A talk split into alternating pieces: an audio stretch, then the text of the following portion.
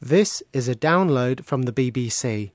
For more information and our terms of use, go to bbcworldservice.com forward slash podcasts. The English we speak. From the BBC. Hello, I'm Lee, and joining me today is Neil. Hello, Neil. Meow. Hello. Is that a cat in the basket you are holding? It's my adorable cat, Spencer. Oh, Spencer, can I see him? Of course. Ugh. What do you mean? er? Ugh. Uh, that's not a cat. It, it's, a, it's a kind of frog chicken. Meow. Uh, it doesn't have any fur. Spencer certainly is a cat. He's a sphinx cat. They don't have any fur. You don't like him, do you? No, no, no. Don't get me wrong. He's just a bit surprising. Meow.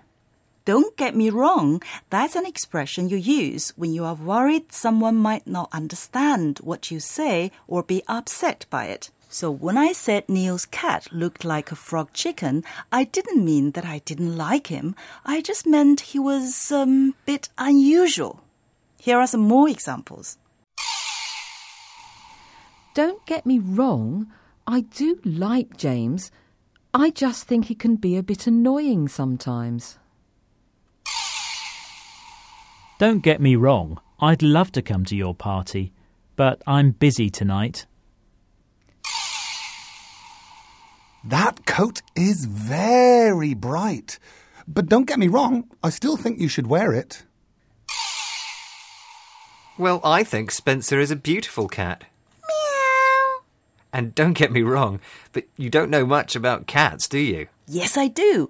I have a Norwegian forest cat, and she's very beautiful with lots of fur. But Spencer is is very strange. Meow.